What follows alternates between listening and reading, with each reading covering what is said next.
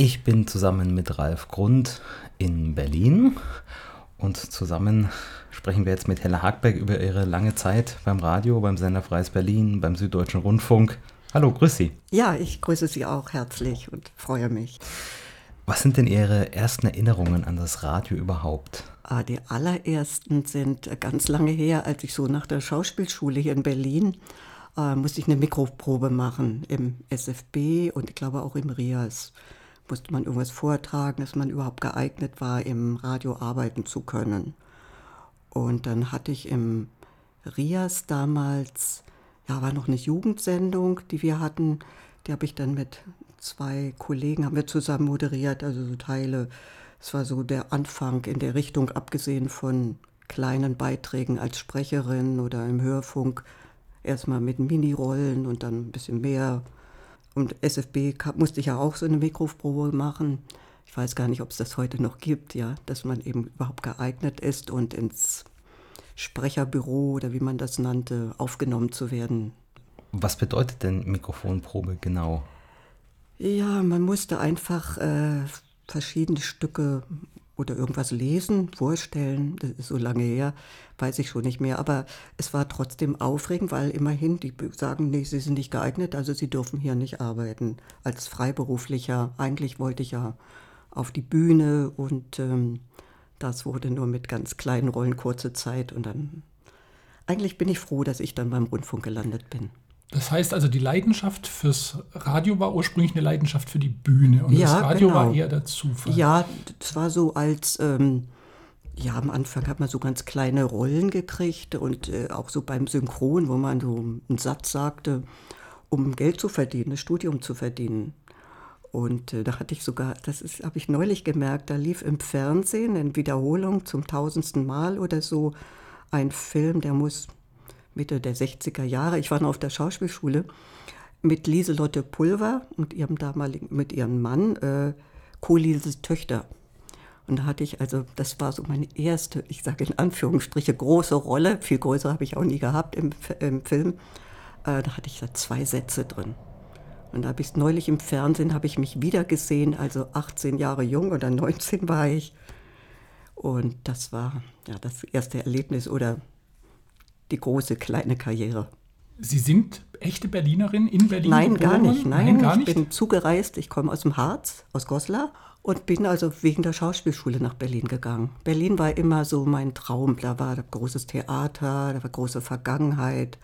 Also also Sie sind auch in einem liberalen oder Elternhaus aufgewachsen, weil zu der Zeit eine Tochter Mitte der 60er, ja, eine Junge, der die Flusen, Flausen also aus dem Kopf. Mein Vater war schon tot, also meine Mutter war alleine mit ja. mir, meiner Schwester, sie war natürlich sowohl dagegen. Und dann Sünden für Berlin und ja. schrecklich und äh, Schauspielerei. Also sie wollte eigentlich, dass ich was Solides mache, wie das so ist. Und dann habe ich ihr versprochen, oder ich musste noch eine Ausbildung machen nebenbei. Da bin ich auf eine Böllet School gegangen und habe eine Sprachausbildung gemacht in Englisch und Spanisch. Und als ich das dann hinter mir hatte, habe ich gesagt, so, jetzt aber ab nach Berlin. Und dann kam die Mauer dazwischen. Dann war das wieder so gefährlich und dann bin ich trotzdem gegangen. Kurz nach dem Mauerbau, also Ja, ja, ich bin im Oktober 61 nach Berlin gekommen. Also und, ewig her. Und wie kam dann die Idee, zum Rias zu gehen? Äh, es war gar nicht äh, richtig eine Idee, zum Rias zu gehen, sondern eigentlich wir alle auf der Schauspielschule, die meisten mussten ja selber ihre Ausbildung finanzieren, äh, suchten irgendwelche Jobs, was kann man machen, kann man da mal im Rundfunk fragen, kann man da irgendwas, wir haben ja noch gar nicht von großen Rollen geträumt. Und, ähm, oder eben beim Film, so kleine Rollen, so wenn es nur ein Satz ist und ja, irgendwas. Und das hat sich dann so ergeben. Das heißt, der Sprechunterricht kam aber übers Theater? ja, über die Schauspielschule. Das dann angeboten? Ja, okay. das ist einfach mit in der Ausbildung drin. Das heißt, der Rundfunk hat von profitiert. Der hat gesagt, ihr seid ja gut ausgebildet, also macht eine Mikrofonprobe, wenn eure Stimmen gut ja, sind, kann man waren, ein bisschen feilen. Ich denke mal, dass es damals sowieso nur Schauspieler waren, die sich gemeldet haben. Das war nicht so wie heute, also fast jeder, der hübsch aussieht, ist, landet beim Fernsehen oder so. Nein, das war damals schon sehr wichtig. Wir sind nicht beim Fernsehen gelandet. Nein. Nein. Und es gab auch im SFB, weiß ich noch, einen Chefsprecher. Und ähm, da musste ich auch eine Probe, also ich habe sie nicht geschafft, weil ich habe irgendwas falsch ausgesprochen. Also damals war das ganz, ganz wichtig, dass man eine gute Aussprache hatte, dass man, äh, es war auch noch Voraussetzung, dass man Sprachen konnte, also mindestens wenn man Richtung Sprecherberuf wollte, dass man mindestens phonetisch gut war in Englisch, Französisch, Italienisch, klassische Musik und äh, dass man einfach auch ein Sprachgefühl hat. Was waren dann die ersten richtigen Aufgaben beim RIAS, die Sie machen durften? Ähm, da habe ich ja gar nicht so viel gemacht. Also ich hatte diese Jugendsendung und ähm, das habe ich, glaube ich, ein Jahr gemacht. Und dann kam dazwischen, inzwischen, ähm, ich war ja gerade so fertig und an meinen Anfängen, ähm, da ist mir das passiert, dass ich also schwanger wurde, geheiratet äh, habe. Und, mein, und dann mit meinem Mann sind wir auch noch ausgewandert nach Südafrika, dreieinhalb Jahre. Da habe ich dann Theater gespielt in so einer englischen Theatergruppe. Nichts Großes, aber immerhin ganz nett. Und als wir zurückkamen nach Berlin, da habe ich dann wieder, ja, dann hat man so Namen, wo man sich melden soll. Beim, da gab es auch Besetzungsbüros, wo Regisseure regelmäßig da waren. Und dann hat man quasi dieses sogenannte Klinkenputzen gemacht. Und dann, dann kam das, glaube ich, erst mit der Jugendsendung und dann gab es eine mehr so kulturelle Sendung, die hieß die Rias Illustrierte. Ähm, da war ich eine von, glaube ich, drei Sprechern. Also es war immer er und sie. Sprecherinnen, die das alternativ gemacht haben. Und dann kam daher im SFB erstmal so kleine Rollen. Also so, ich musste sehen, wie ich so über die Runden kam. Also kleine Rollen im Hörspielsbereich zum Beispiel. Im Hörspiel, mhm. verschiedene Bereiche, ne? im Frauenfunk, im Kinderfunk. Und ähm, das war inzwischen, als ich nach, aus Südafrika zurückkam, ja, fing das hier wieder ganz klein und neu an. Und äh, Jahre später also privat dann auch noch meine Scheidung und dann musste ich überhaupt sehen, wie ich zwischen mit zwei Kindern zurechtkam. Und dann war ich ganz froh, das war dann Ende der 70er Jahre. Da hatte ich in einem Hörspiel für Radio Bremen mitgemacht. Ich weiß gar nicht mehr was. Und der Hörspielchef rief ein paar Tage später mich an, ob ich Interesse hätte, in Radio Bremen äh, eine Sendung zu moderieren. Die suchten eine Sprecherin. Naja, habe ich gedacht, ist ja toll, da werde ich angerufen vom Hörspielchef und äh, dann hat er mir was zugeschickt und sagt, das ist für den, wie hieß das damals, für den Werbefunk von Radio Bremen. Die hatten also so eine Sendezeit und das war eine dreistündige Morgensendung zu moderieren. Sollte ich, glaube ich, einmal in der Woche machen. Und dann kriegte ich äh, zugeschickt, was ich machen sollte. Ich sollte ja die ganze Musik zusammenstellen. Da dachte ich, ach du lieber Gott, wie soll ich denn das machen? Ich habe weder Material, ich habe ein paar Platten. Und dann bin ich zu einem SFB-Kollegen gegangen, der hier schon sehr prominent war, den ich auch sehr schätzte, der Henning Voskamp.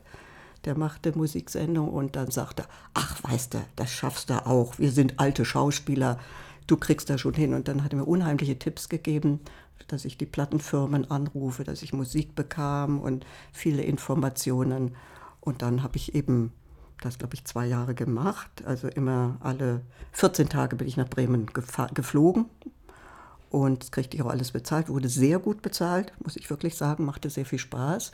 Und dann habe ich hier im SFB, war auch der Werbefunk, der so Sendung machte, da habe ich gesagt, hörte sich das mal an, das Radio Bremen, das ist so eine tolle Sendung, können wir das nicht in Berlin machen?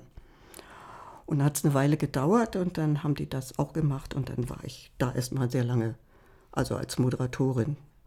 Und das wurde auch damals war ganz gut bezahlt und das waren erstmal eine, auch eine Frühsendung, drei Stunden. Und dann hatten wir zusätzlich nachher mittags, da hatte ich so den Vorschlag gemacht, eine Sendung zu machen über Porträts von irgendwelchen Schauspielern. Die war, glaube ich, zwischen 12 und 1. Die hieß Porträt nach Noten. Und dann gab es noch so Sendungen, wo ich so kleine Beiträge machte, sagen wir mal Ausflüge in Berlin. Damals gab es die ersten Kanalfahrten in Berlin. Mit, äh, Berlin war ja noch geteilt ganz lange. Und ja, was mir denn so einfiel, das waren immer so, glaube ich, zehn Minuten Beiträge.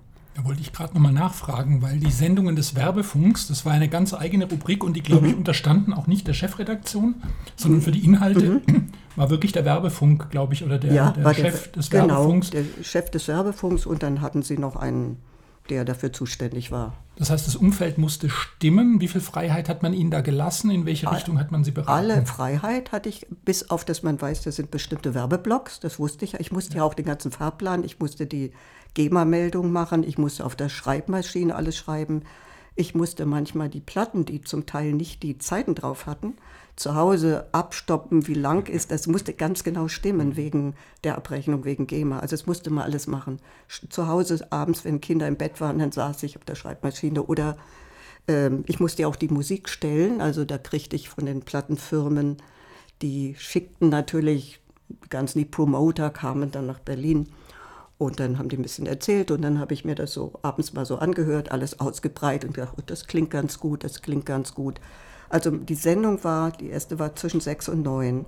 Und da wusste, sollte man wissen, also zwischen sechs und acht, in der Zeit muss die Musik etwas flotter sein, da stehen die Leute auf, sind auch noch Kinder dran, Jugendliche. Aber zwischen acht und neun, da kann es ein bisschen ruhiger sein. Und da habe ich natürlich auch sehr viel, mein, mein Programm war eigentlich so Liedermacher in die Richtung. Und Chansons, das war natürlich nicht zwischen sechs und, und acht, aber so in der Richtung. Das heißt, Sie konnten wirklich zu Primetime, Sie konnten auch quasi einen Hit machen, so ja. fast. Also Sie ja, konnten ja. zu Hause sagen, das klingt für mich flott, das setze ich ein, ohne Musikredakteur zu fragen, ohne nee, in diesen ganzen nee, also Sitzungen zu sein, wo das ja auch früher schon vorselektiert wurde mhm. für die ganzen mhm. Musikredaktionen. Nee, Eine Wahnsinnsfreiheit ja, haben Sie auch so Absolut empfinden. Freiheit. Also ich habe nicht einmal irgendeine Kritik bekommen, gesagt, die Musik passt. Man kriegt ein Gefühl dafür, man weiß, was wird gehört. Und ähm, man weiß eben, leider waren dann immer diese Werbeblöcke und die Zeit musste man berücksichtigen. Das kriegte ich dann vielleicht ein paar Tage vorher und dementsprechend musste ich meinen Fahrplan erstellen und alles ausrechnen. Ja, da konnte ich noch so Minuten und Sekunden zusammenrechnen. Wer war denn damals an so einer Live-Sendung alles beteiligt im Sender? Wer hat da alles mitgewirkt an einer Sendung? Also der, natürlich der Werbefunkchef, der Regisseur, der die äh, Werbeblocks aufgenommen hat. Ich hatte auch manchmal Werbe, Werbung gesprochen. Und äh, ja, dann war noch ein Redakteur, der äh, nach, vor allen Dingen, als ich nachher auch äh, Texte geschrieben habe, der redigiert hat oder gesagt, das ist zu lang oder das ist zu kurz. Aber bei diesen Musiksendungen, nein, hatte ich keinen vor mir, über mir. Nö. Und wie Kollegen, die wir damals damit anfangen, man kannte sich irgendwie schon, kamen ja auch nicht alle aus Berlin. Und war auch ein Kollege, der kam aus Frankfurt, mit dem habe ich bis heute noch Kontakt. Und da hatten wir jetzt Radio Bremen kennengelernt, genau, der kam nach Berlin. War bei der Arbeit beim SFB und beim RIAS, war Ihnen bewusst, dass man auch in den Osten sendet und dass man ja, dort viel ja, gehört wurde? Gut, das wusste man schon immer. Ähm, durch die Grenze, es waren ja nun sehr viele in der DDR, die natürlich auch die Westschlager, Westmusik, es war überwiegend Schlager oder Popmusik, sowas. Und ich habe auch sehr viel Post bekommen, das habe ich gerade gedacht, schade, ich habe alles weggeschmissen im Laufe der Jahre, äh, von Hörern aus der DDR, die natürlich intern auch einen Wunsch hatten, um ein Lied zu spielen. Es wurde ja damals mitgeschnitten und die Post ging also ich habe mich ja noch gewundert immer, aber es war so, alle Kollegen, also die wirklich viel machten und bekannt waren, bekamen Post aus der DDR, aber das wurde unter Pseudo-Adressen, die wurden ständig geändert, man wusste das. Und die Namen wurden auch, es gab ja ein paar ganz prominente, die in der Politik arbeiteten, die wirklich ein äh, Pseudonym hatten im Radio damit sie keine Probleme hatten. Und wenn ich mal in die DDR damals rüberfuhr, nach, ich hatte Freunde in der DDR, dann habe ich also nie meinen Beruf angegeben. Ich meine nur geschrieben Sekretärin oder sowas. Man durfte nicht vom Rundfunk darüber. Aber niemand hat sie an der Stimme erkannt, sie mussten nie schwitzen. Das nein, nein, ach nee, das können die nicht. Also die Fokus, die da damals standen, denen ging es nur ums Gesicht oder sagen, ach, hier in ihrem Ausweis steht eine Brille, wieso haben sie die Brille nicht auf oder sowas. Nein, nein, das nicht. Oder ich hatte mal Zeitung aus Versehen im Auto, als ich mit dem Auto rüberfuhr. Das war schon mit Herzklopfen verbunden. Aussteigen, ran, warum, wieso, weshalb. Aber es ging alles gut. Ja, bin noch da. Sie sind wieder da, denn der Weg hat Sie in Richtung Süden getrieben. Ja, das war also auch ein Zufall. Ähm, das war Ende der, ich glaube, nee, das war schon 83. Ja, ich suchte, ich war ja nicht fest angestellt. Es war nach der Scheidung mit meinen Kindern, musste immer sehen, dass ich was Kontinuierliches hatte, wie die Sendung im SFB, die hatte ich ja dann regelmäßig. Und dann sagte ein Kollege, du geh doch mal nach äh, Baden-Baden oder so, die suchen ja auch immer Leute. Und da war ich, hatte ich den Chefsprecher aus Baden-Baden, das war der Rolf Klein, der war auch ziemlich bekannt dort. Ähm, kam ich zu ihm und dann nach einer Weile rief er mich an, er war Berliner und rief mich an und sagte, wissen Sie, ich hätte Interesse, ähm, ich habe Sie gehört hier ein paar Mal, als ich in Berlin war, haben Sie nicht Lust, bei uns eine Urlaubsvertretung zu machen, als, als Sprecherin. Äh, da er selber Berliner war, er hat immer versucht, Leute aus Berlin rüber zu das schöne Baden-Baden, so der Kontrast zur Mauerstadt. Und dann habe ich, ja, es war 83, das erste Mal dort vier Wochen Urlaubsvertretung gemacht im Sprecherbereich und habe mich da sehr wohl gefühlt und habe gesagt, ach Gott, wenn ich überhaupt jemals weggehen würde aus Berlin, das war für mich so die Favoritenstadt, in Baden-Baden ist so der Kontrast, das fand ich toll. In einer Viertelstunde mit dem Auto war ich im Elsass über die Grenze und die sagt nur Bonjour, Madame, und das war's. und äh, der Schwarzwald, also das hat mir schon gefallen. Und dann sagte er, naja, da war ich ja immerhin schon 40 oder Ende 30, wir suchen eigentlich eine junge Sprecherin, aber kommen Sie nächstes Jahr doch wieder. Ähm, dann machen Sie wieder Urlaubsvertretung und das klappte gut. Und da hatte er mir gesagt, beim zweiten Mal, der Süddeutsche Rundfunk sucht im Studio Heidelberg unbedingt eine Sprecherin, die versiert ist, die selbstständig arbeiten kann für alles. Fahren Sie doch mal dahin und machen Sie mal, stellen Sie sich mal vor. Und ich gedacht, na, eigentlich, was soll ich denn in Heidelberg, jetzt ich in Baden-Baden oder Berlin? Und ähm, dann, na gut, tust du dem den Gefallen, fährst da mal hin, dann bin ich so ziemlich, ach so, Heidelberg kennst du nicht, ach, dann guckst du es mal Heidelberg an, wie schön. Und da war mein großes Erwachen wirklich, es kann sich keiner vorstellen, der es nicht kennt, das äh, Rundfunkstudio Heidelberg lag oben, also traumhaft neben dem Schloss Heidelberg, ein Stückchen weiter, in einer alten Villa in einem Park. Und gegenüber war, bevor man in die Villa kam, eine große Weide mit Kühen. Das war für mich aus Berlin kommend nicht zu fassen. Und dann war das dieses wunderbare Studio und dann sollte ich da auch alles Mögliche sprechen. Ich kriegte wirklich zum Teil fürchterliche Texte. Und da ich gar nicht aufgeregt war und da ich nicht so interessiert war, nur so, dann machst du mal und testest du mal deinen Wert, dann sagt mir, das ist ja toll und wir können Sie, ja, kommen Sie doch zu uns, wann können Sie anfangen? Ich dachte, lieber Gott, nein, das geht nicht. Ich habe Kinder und naja, es, dann, die haben mich also so bekniet und wir helfen Ihnen bei Wohnungssuche und gucken, wir gucken auch nach Schule für Ihren Sohn. Also die haben mir so geholfen und die haben mir so viel finanziell geboten als Garantie, ein Minimum als freie Sprecherin. Und der Chefsprecher aus Baden-Baden, der Herr Klein, sagte, also das ist doch toll, Sie, versuchen Sie noch ein bisschen mehr rauszuholen. Habe ich auch, und das haben die alles gemacht.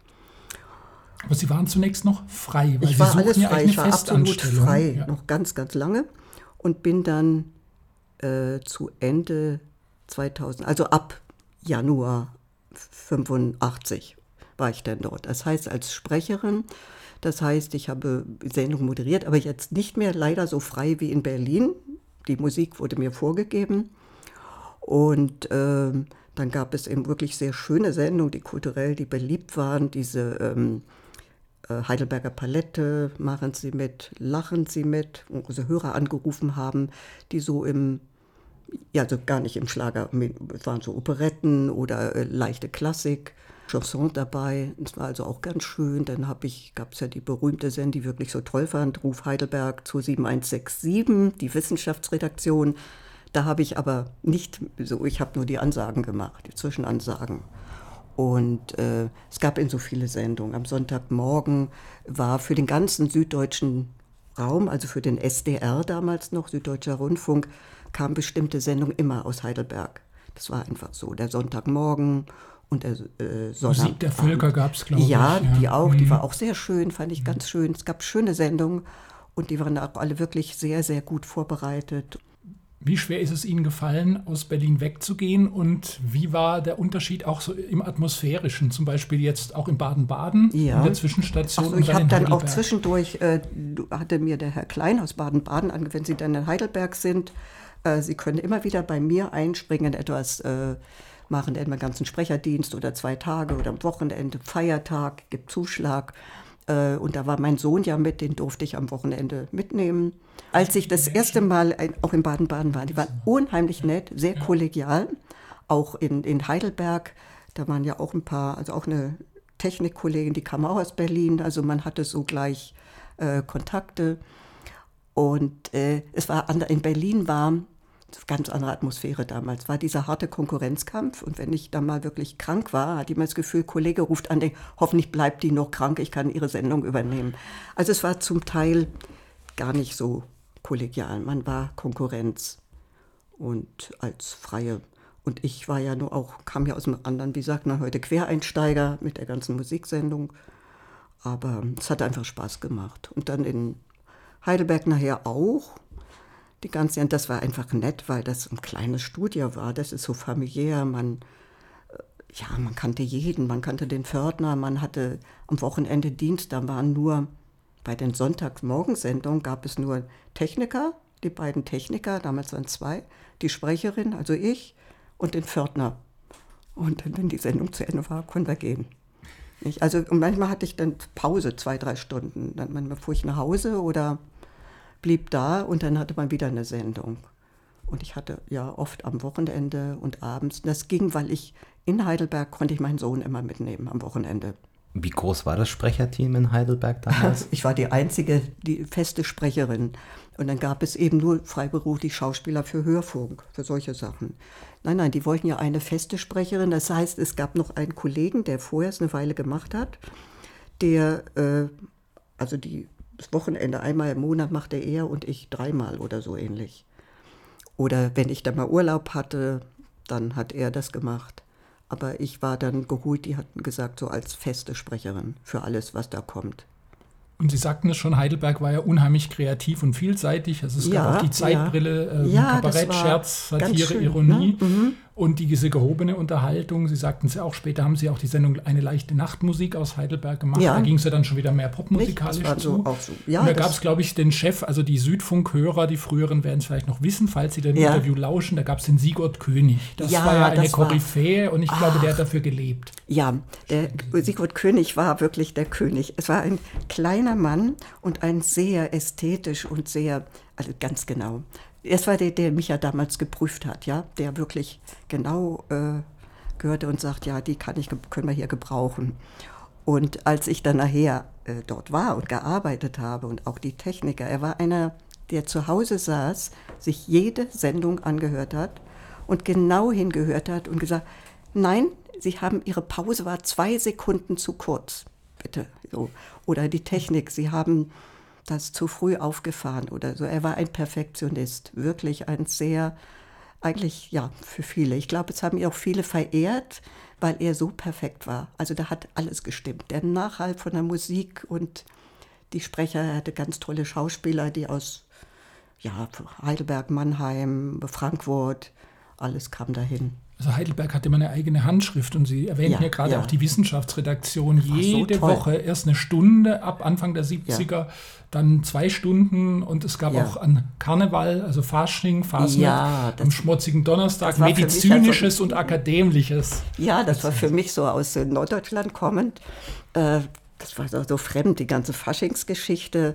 Aber es war so lustig, die waren auch so diese Redakteure, die die hatten für die Wissenschaftsredaktion. Alle vier waren wirklich ganz toll. Jeder hatte so seine eigene Note und die Sendung machte Spaß, ja, weil die auch verschiedene Themen immer hatte. Es wurde alles durch den Kakao gezogen, ist sogar die Sprecher haben gesungen, der Klaus Knobloch, einer ja, ihrer Kollegen, ja, nicht, sang auch. Ähm, ja, Seid doch vor mir. Mhm. Ja.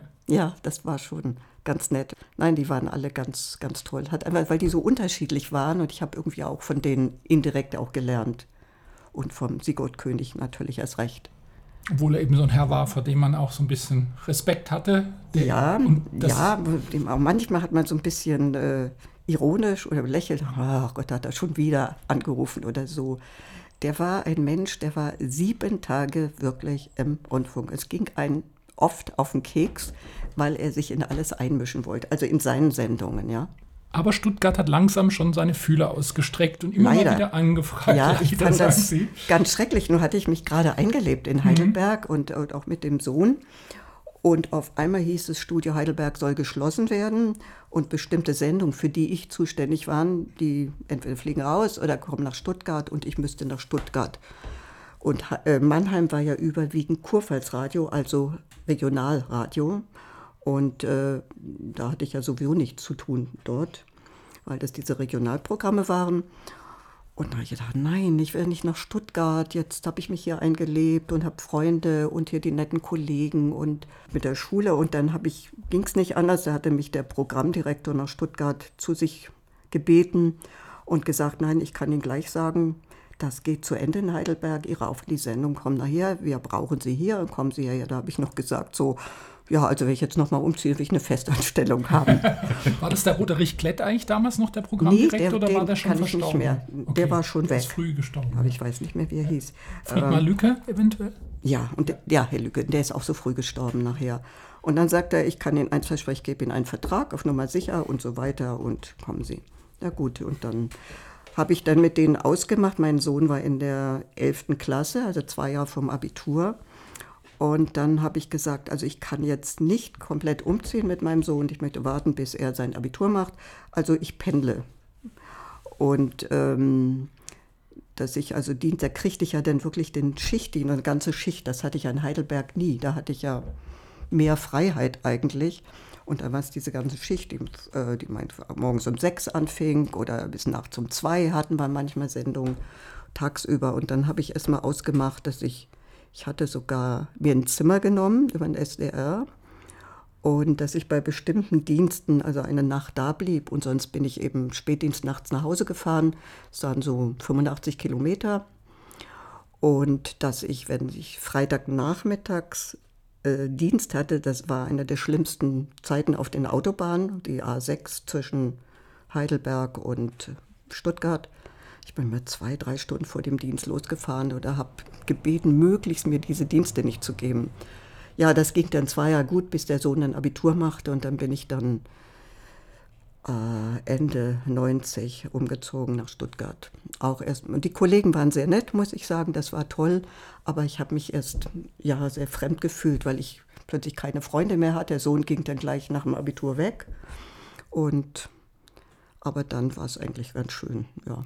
Was war dann an den Diensten anders in Stuttgart? War das dann nicht nur, ich glaube, die Heidelberger Sendung war vor allem im ersten Programm. Die war, es war noch die ja. Heidelberger, äh, die, äh, ähm, also alle Sendungen, ich hatte ja auch im Hörspiel war nichts mehr, also ich kriegte den reinen Sprecherdienst und hatte aber auch noch den, ähm, die leichte Nachtmusik. Die Sendung kam nach äh, Stuttgart ah, okay. und die habe ich dann auch äh, eine ganze Weile also auch selber immer präsentieren dürfen und äh, alle anderen Sendungen waren weg. Also die Wissenschaftsredaktion, die ging nach Mannheim, damals in das neue Studio. Und äh, ja, viele Sendungen, es wurde, das war eigentlich irgendwo nicht so toll für mich. Und Sie waren dann jetzt, äh, standen unter dem Chefsprecher, der damals beim damaligen Fischer, Süddeutschen Andreas Rundfunk, Andreas Fischer. Fischer. war, der Vertreter von Wolfgang Walker in seiner großen Sendung UAWG. Das war ja auch eine tolle Sendung für die Art solche Sendungen gibt es leider nicht mehr. Und wo Hörer angerufen haben, ihren Kummer oder sie suchten was oder hatten Kontakt.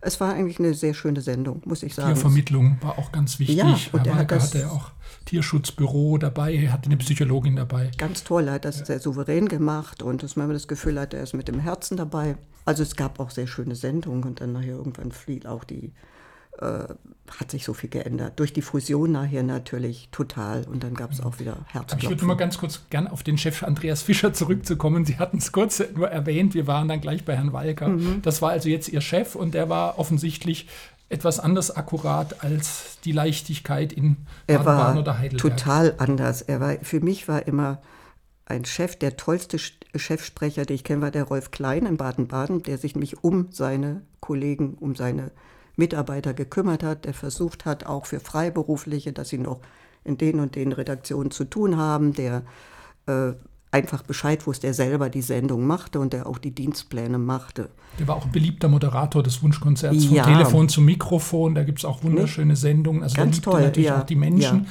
Genau, aber Andreas Fischer war, war anders. Kein toller Chefsprecher für uns. Wir hatten große Probleme mit ihm. Ähm, wir hatten immer das Gefühl, vor allen Dingen so vor der Fusion, wo man nicht wusste, was wird, wer muss wohin, was ist, hat er sich sehr wenig um uns gekümmert. Anfang der 90er ging dann ja auch noch ein viertes Programm. Ja, dann begann das, das war natürlich für uns wieder schön, für uns Sprecher. Da begann das vierte Programm, das war so das Schlagerprogramm, ganz beliebt. Und da ich ja auch aus Berlin schon die Erfahrung hatte mit in dieser Richtung, ähm, waren wir also die aus dem Sprecherteam, es waren alle aus dem Sprecherteam, nicht alle, weil viele hatten ja kein, kein Gefühl zu Schlager, die waren mehr in der anderen Richtung oder einer hat nur Nachrichten gesprochen.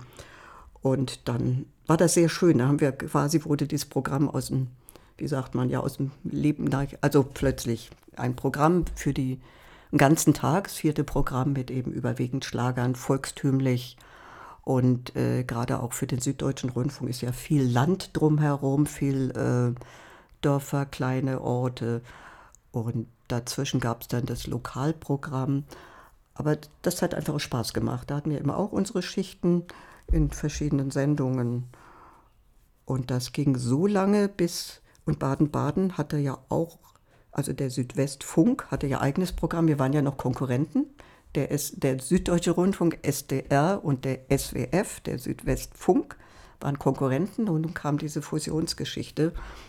Und da gab es natürlich auch äh, viele Probleme für viele. Manche Posten waren doppelt besetzt, selbst die höhergestellten und man musste sich wieder bewerben und dann wollte, ich wäre also nach Baden-Baden wäre ich gern gegangen und dann hatte man versucht, mich nach Mainz zu schicken. Da habe ich gesagt, ich fahre gern mal hin, aber ich ziehe nicht um nach Mainz, also ich entweder Baden-Baden oder Stuttgart. Also letztendlich bin ich in Stuttgart geblieben bis zum Schluss und ich wurde ja dann noch fest angestellt. Das war auch noch ganz gut, im Nachhinein gut. Anfang fühlte ich mich etwas eingeengt, weil ich ja dann wirklich diese fünf Tage oder manchmal zehn Tage am Stück machen musste und im Urlaub immer fragen oder wenn ich ein freies Wochenende haben wollte, dann musste ich bitten, darf ich vielleicht in vier Wochen an dem Tag frei haben. So. Bedeutete die Festanstellung auch, dass man weniger Freiheiten hatte, so von den Diensten und den Einsätzen? Ja, ja. man kriegt den Dienstplan und hat eben im Schnitt wie jeder Mensch eine Fünf-Tage-Woche, aber die kann manchmal auf zehn Tage am Stück, wenn eng ist, und dann hat man immer wieder drei Tage am Stück frei oder vier oder und äh, das geht eben auch über alle Feiertage, nicht? Man hat, egal, auch wenn Silvester Neujahr war, dann war eben auch Neujahr, wer Pech hatte, hatte Dienst, der morgens um fünf anfing oder um sechs. Oder ich habe ganz gerne Silvester dort gearbeitet, weil ich hätte lieber, hatte immer Wunsch, Weihnachten frei zu haben. Wir haben versucht, immer uns abzusprechen. Und das ging dann letztendlich auch gut. Und irgendwann war ja der Nachfolger von Herrn Fischer gefunden, nämlich der Andreas Rubniak. Ja. Hat sich dadurch dann auch nochmal atmosphärisch nochmal was geändert? Ich vermute. Äh, nee, wir waren eigentlich Kollegen, wie ja. immer. Es hat sich für uns nichts geändert. Und äh, er war mehr auch, wenn jetzt neue Sprecher brauchten, dass er mit denen gearbeitet hat. Aber so im reinen Sprecherdienst hat sich für uns insoweit nicht viel verändert.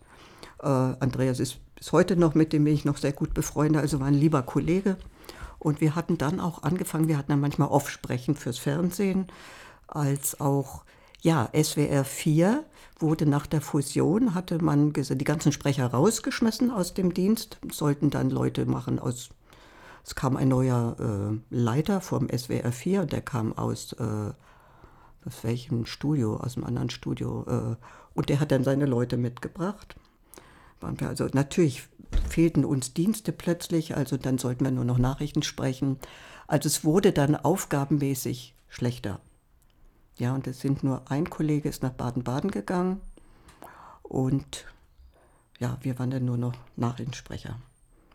Und die reine und die Kultursendung, die ja also auch dazu gehörte, das zweite, das Kulturprogramm, wurde nach der Fusion alles nach Baden-Baden. Also die Hauptsprecher waren dann nur in Baden-Baden, die die großen künstlerischen Aufgaben hatten, die die interessanteren Programme. Und wir in Stuttgart, in der Landeshauptstadt, wir hatten dann die Sprecher nur noch Nachrichtendienste ähm, Aber doch nochmal eine kurze Frage zur S4 bzw. Mhm. SWR 4. Mhm. Gab es durch diese neue äh, Musikstrecke auch Freiheiten, auch Möglichkeiten dann zu moderieren oder war das wirklich nur Anfang nein, nein, der 90er Jahre nee, die Freiheit? Moderiert haben wir frei.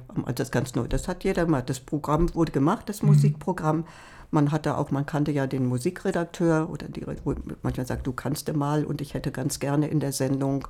Äh, das ging ganz gut. Konnte man auch kleine sogar Beiträge featuren oder Studiogäste oder war das ziemlich beschränkt? Das war beschränkt. Nee, Studiogäste hat man nicht. Es wurde dann später, wurde ja sehr viel geändert, auch in SWR 4, äh, als die Sprecher alle diese Dienste nicht mehr machen sollten, durften. Äh, dann kam dann, also sagte ich eine ganze Weile, die aus dem anderen Studio. Und dann kam nachher, als wieder im anderen Programm was wegfiel, eine ganze Menge, dann kam die sozusagen, wo ich immer sage, die Stars im äh, SDR oder ja, im Süddeutschen Rundfunk damals. Das waren eben Rainer Nitschke, es war äh, Michael Branik, die bestimmte Sendungen immer sehr beliebt waren, die auch äh, große Sendungen hatten. Und die mussten dann nachher, weil bei ihnen wieder Westfalen, die haben dann nachher im vierten Programm moderiert. So ja, bin ich dann eigentlich, als ich dann letztendlich Richtung äh, Vorruhestand gehen konnte oder wollte, weil ich wollte nach Berlin zurückziehen dann habe ich eben mit 62 oder 63 aufgehört dort, noch vor Ruhestand. Ich wollte mal fragen, wie sieht es denn dialektal aus? Haben Sie was mitgenommen aus der Zeit in Baden-Württemberg? Können Sie einen badischen Satz oder einen schwäbischen? Kann ich gar nicht, gar nicht. Ich, äh, kann ich gar nicht. Ich habe also Dialekte gar nicht. Ich hatte am Anfang ungeheure Schwierigkeiten in Stuttgart, in Baden, also in Heidelberg gar nicht. Also dieses Kurpfälzische und dieses Badische oh, hatte ich gar keine Probleme mit. Auch mit dem Menschenschlag, der ist mhm. anders. Und dann kam nach Stuttgart, habe ich auch sehr lange nach Wohnung gesucht, weil die ja wahnsinnig teuer war, war schon Heidelberg teuer und Stuttgart noch teurer. Und da habe ich am Anfang immer in den Zeitungen, also heute versteht keiner, da stand dann drin äh, in den Anzeigen so eine ausbaufähige Bühne. Und da habe ich immer gedacht, ach so, die machen Privattheater so viel. Und dann genau. ich, es gab so Ausdrücke, die man nicht kannte, ja. Mhm. Oder äh, wir sagten zum Beispiel zum, zum Vermieter, mein Vermieter. Und die sagten zum Beispiel meine Hausfrau oder so. Und eine Hausfrau ist, für mich war das so, das ist die Frau, die zu Hause bleibt und, und Mann geht arbeiten und sie ist nur Hausfrau.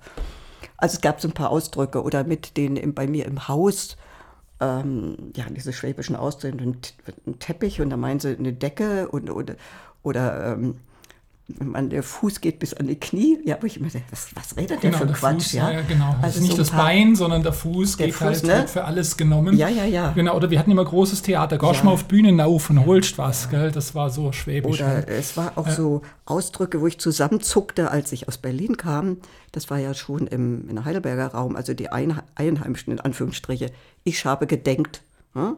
Ich habe wieder, oder ich rufe dir an ich zuckte immer zusammen und wollte die Leute korrigieren. Ne? Das sind so, ja, ich hatte mit dem Schwäbischen am Anfang wirklich Schwierigkeiten.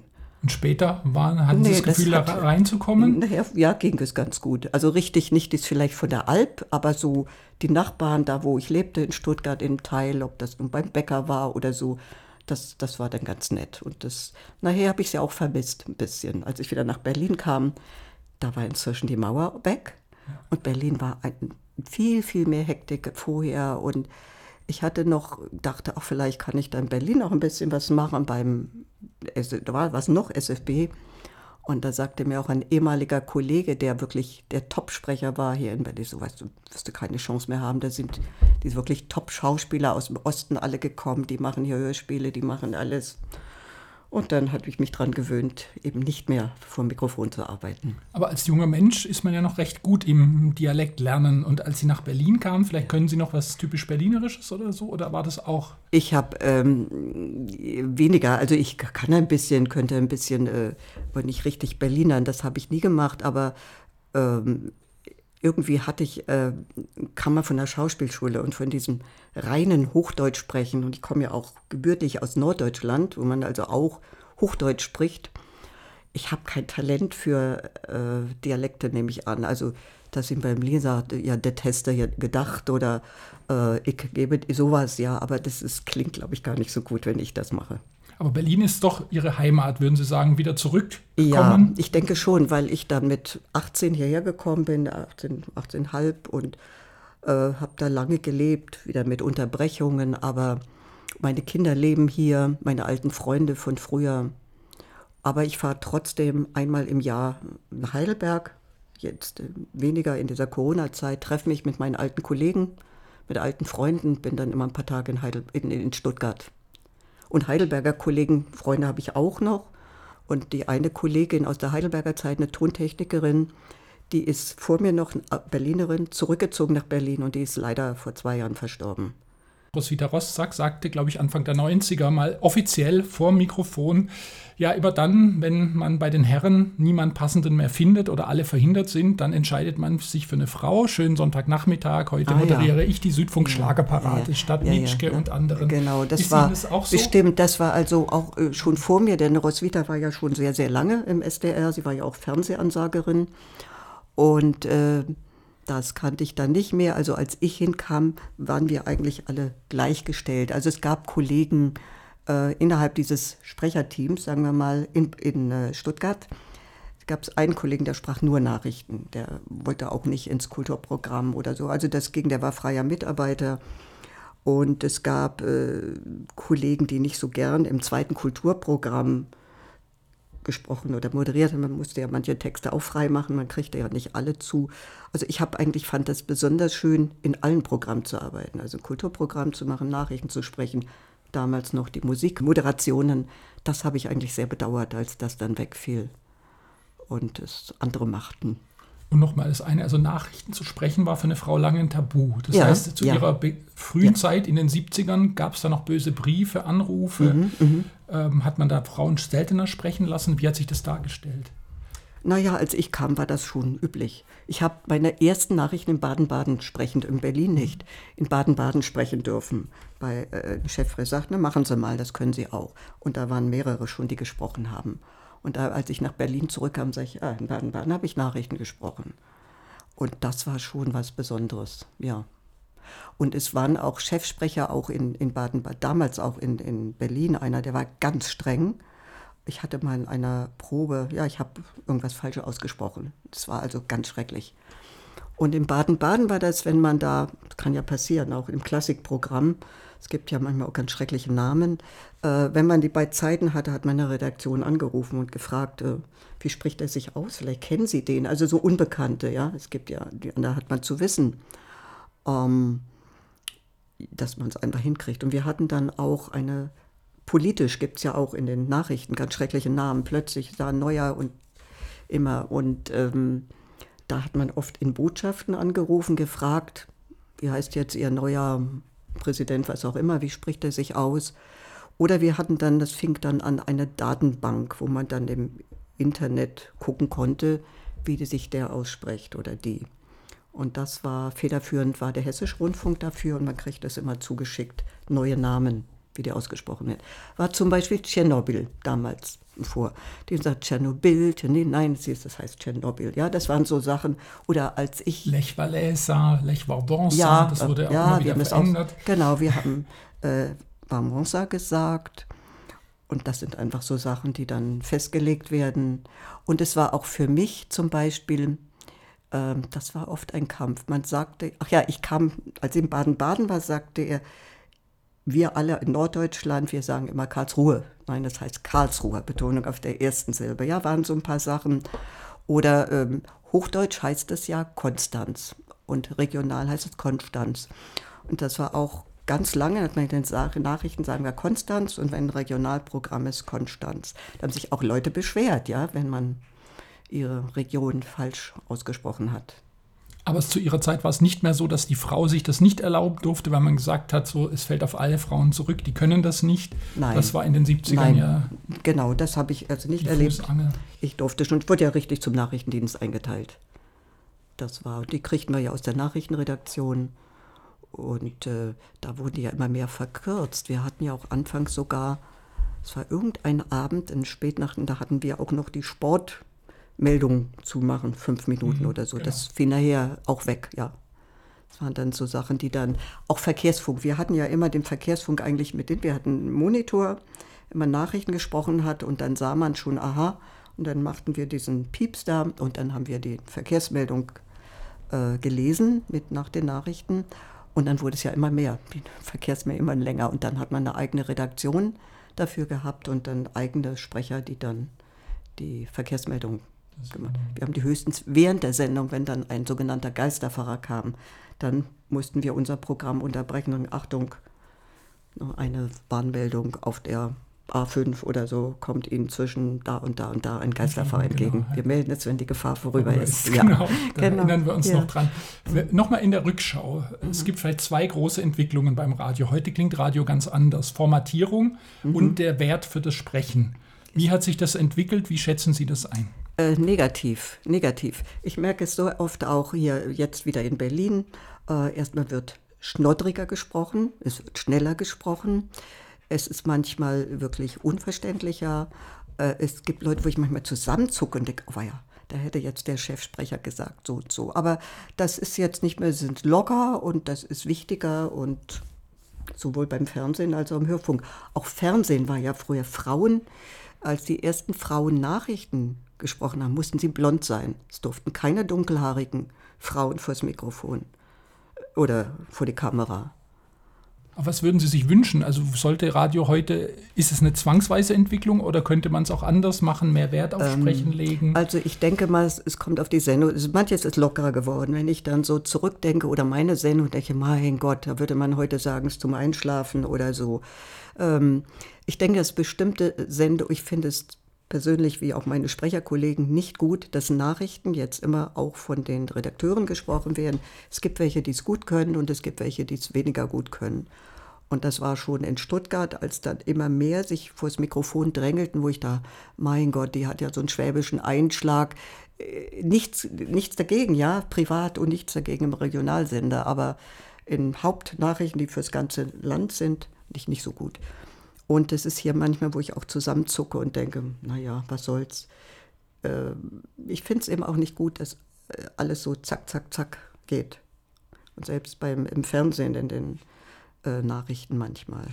Welche Programme hören Sie denn, wenn Sie das Radio heute einschalten? Also ich äh, habe morgens, muss ich sagen, dann habe ich hier RBB äh, den Infosender, Info, Inforadio an.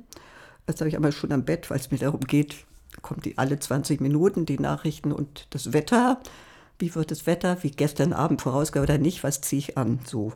Äh, in meinem Bad habe ich das auch laufen. Aber so über Tage, wenn ich da mal höre, dann schalte ich mal Deutschlandradio ein. Und äh, heute Morgen hatte ich dann mal kurz das Kulturprogramm vom RBB, aber überwiegend höre ich, ich hatte eine ganze Weile mal hier, oh, das ist ja auch so ein Berlin-Programm, 88,8 gehört, aber irgendwann ging es mir ehrlich gesagt auf den Keks, mochte die Musik nicht mehr, aber vielleicht auch eine Altersfrage und höre eigentlich nur aktuell. Helle Hackberg, ich danke vielmals für das Gespräch. Gerne.